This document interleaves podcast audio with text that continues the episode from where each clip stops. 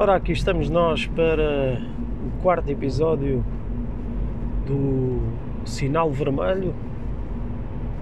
Uh, hoje a temática é diferente.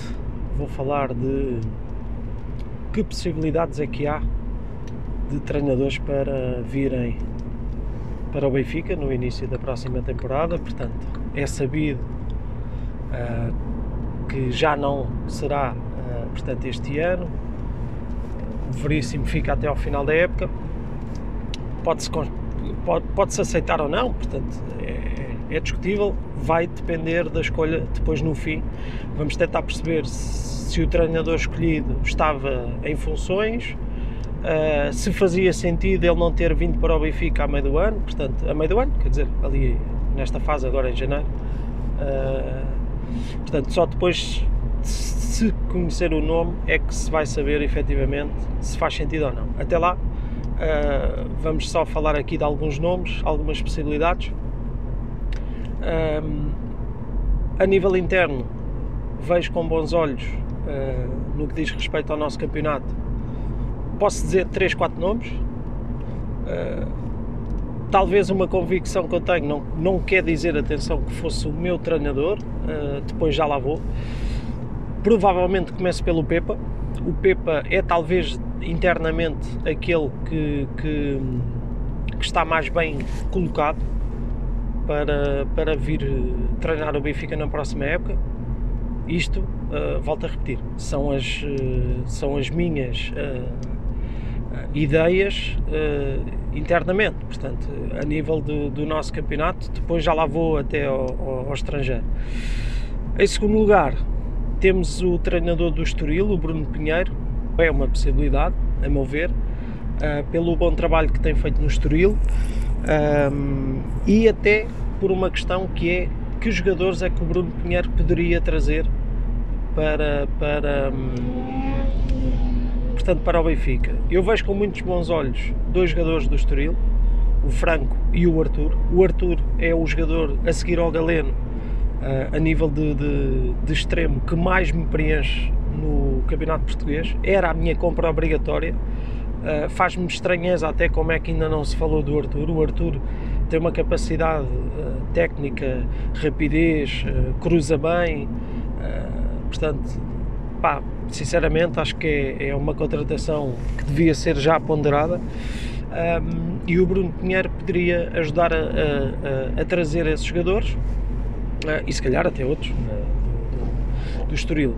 Terceira, terceira escolha, um, o Ricardo Soares do Gil Vicente tem que ter mérito por, por estas duas épocas que tem vindo a fazer no Gil. Uh, não, pode, não se pode de maneira nenhuma descartar o Ricardo Soares. Uh, é se calhar até em comparação com o Bruno Pinheiro, tem melhor já uh, currículo uh, e tem mais estofo até do que, do que, do que o Bruno e isso uh, pode pesar até numa escolha. Uh, é curioso que o Jesus, quando foi escolhido, portanto, o Jesus veio do Braga para o Benfica, estava no patamar abaixo dos grandes, acaba por ser uma aposta que é ganha na altura, pelo Vieira e pelo Rui Costa, mas que efetivamente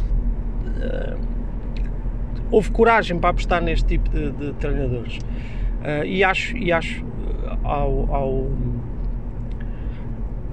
o exemplo do Rui Vitória, que acabou por ganhar também no Benfica, uh, que era para mim crucial ser um treinador que conhece a realidade do futebol português.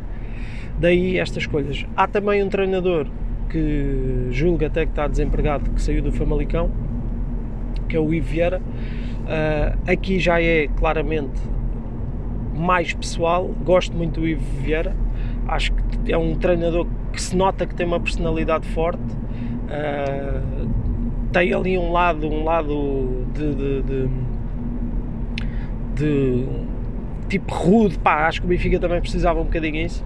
Uh, não é que o Jesus não tivesse, como é lógico, o Jesus também tinha, mas pronto, o Jesus já é, já é um passado e, e, o problema do Jesus não foi a saída dele, foi a entrada dele, acho que já não devia ter entrado, mas pronto, eh, agora vale o que vale.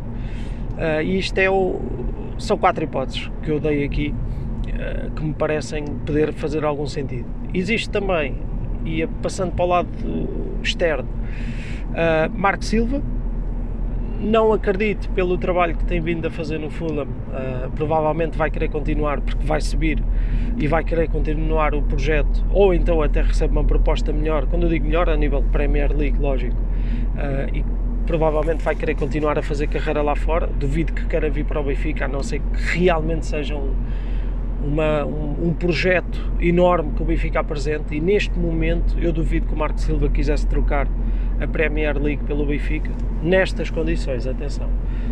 Um, temos também o Leonardo Jardim, é uma hipótese também muito falada e talvez ainda não tenha vindo porque, porque tem esta competição do Mundial de Clubes para realizar e se calhar era um desejo do treinador e faz algum sentido. Um, mas há sempre aqui uma crítica, ou, ou, lá está, conversa inicialmente começou nesse, nesse, nesse sentido, que é perceber o porquê de não ter contratado já um treinador. E dou o exemplo uh, do Ruben Amorim, que chegou a meio do ano, até nem começou a ganhar, as coisas até estavam um bocadinho tremidas, ele depois até foi eliminado com, com da, da, da Liga Europa com, com aquela equipa mais, teoricamente mais fraca, que agora já nem me recordo o nome, uh, e andámos a brincar com isso já, já, já algumas vezes, mas não me recordo, confesso. Uh, mas teve, teve, teve tempo para preparar e para perceber aquilo que realmente queria para o ano a seguir. E o fruto que isso deu foi o Sporting campeão passado 19 anos. Portanto, uh, logicamente que não, não há não há mais que um Ruben Amorim, Ruben Amorim só há um, como só há um Amorim, como só há uh, um, um Marco Silva, etc. Mas efetivamente esse meio ano que o Ruben Amorim teve no Sporting deu-lhe uh, uma noção daquilo que queria e o que é que não queria. E talvez fizesse sentido no Benfica que isso, que, isso, que isso acontecesse, mas pronto, vamos perceber o porquê. Se for um treinador tipo Leonardo Jardim, se calhar vai fazer sentido e vamos, e vamos chegar à conclusão que fazia que, que, que, que, que as críticas de não termos ido buscar ninguém até ao final do ano uh, fazia sentido. Uh, portanto, Marco Silva, Leonardo Jardim, talvez agora tenhamos mesmo que ir para nomes estrangeiros. Vítor Pereira ainda, ainda abrindo aqui um parênteses, Vitor Pereira, eu não desgostava, atenção, acho que é um treinador que, que, que era um treinador muito forte e, e a nível nacional era, é, é, para mim é dos melhores, mas tem ali um, um, uma história ligada ao Porto que neste momento e com a crise que o Benfica atra, atravessa, acho que só iria ainda mais dividir os adeptos e iria trazer problemas. Em termos de nomes estrangeiros, agora sim, uh, fala-se no treinador do PSV, o Schmidt. Um, eu confesso que, que nesta fase, e lá está, uh, poderia, poderia fazer algum sentido, é verdade. Uh, a contratação de um treinador estrangeiro, até mesmo. Ou seja, isto acaba por ser um pau de dois bicos, ou uma faca de dois legumes, como diz o Jaime Pacheco. Uh, e acaba, pronto, vai ser sempre uma incógnita, lógico, mas eu acho que tem mais vantagem treinador português e conhecedor de, do nosso campeonato do que o estrangeiro. Uh, apesar do estrangeiro vir, se calhar, com menos pressão do que, do que, do que por exemplo, o treinador português. Uh, e aqui já se mete, já se mete outras coisas. Uh, eu acho que o Benfica precisa efetivamente de um treinador com carisma, com, que consiga trazer de novo uh, um, um pulso ao Benfica e, e, e a mística e, e, a raça, um treinador com um bom discurso, exemplo Abel Ferreira, não acredito que o Abel eh, troque, troque neste momento mesmo, portanto neste momento, quando eu digo neste momento é no final da época, o Palmeiras onde renovou, portanto duvido que queira, queira trocar o Palmeiras pelo, pelo Benfica, não pela questão desportiva, até acho que o Benfica, logicamente, parece-me ser o melhor projeto, indiferente da crise que esteja a passar, do que o Palmeiras, mas até mesmo uma questão de, de daquilo que, que, que tem, do que tem vivido lá. Portanto, há, há treinadores, e ele parece-me ser desses, que, que, que, respeita os projetos uh, e talvez, uh, e talvez não, não, queira, não, queira, não queira trocar. Ainda assim via com bons olhos, atenção, gosto, gosto do Abel, gosto do discurso do Abel e era, era um discurso forte para o Benfica. Uh, acho que poderia fazer sentido. continuando ali no estrangeiro, sinceramente, falou-se agora neste, neste do, do, do PSB. Uh, ah, não vejo assim, sinceramente, não vejo assim ninguém, não, não entro nos caminhos do Laurent Blanc nem, nem companhia. Uh, e acho que fico com esta, com esta minha opinião e esta minha observação. Uh, e atenção, não falei de uma situação que até vou abordar agora no fim, que é o António Oliveira e não falei porque não quero entrar no, outra vez no caminho da, da, da crítica e de, de, no podcast sempre a rasgar e etc. O António Oliveira levantou-me algumas questões quando foi contratado. Uh, há qualquer coisa no ar que fica que ficamos sem perceber o que é que se passou, mas uh, um gajo ia dando aqui um aspecto incrível à frente.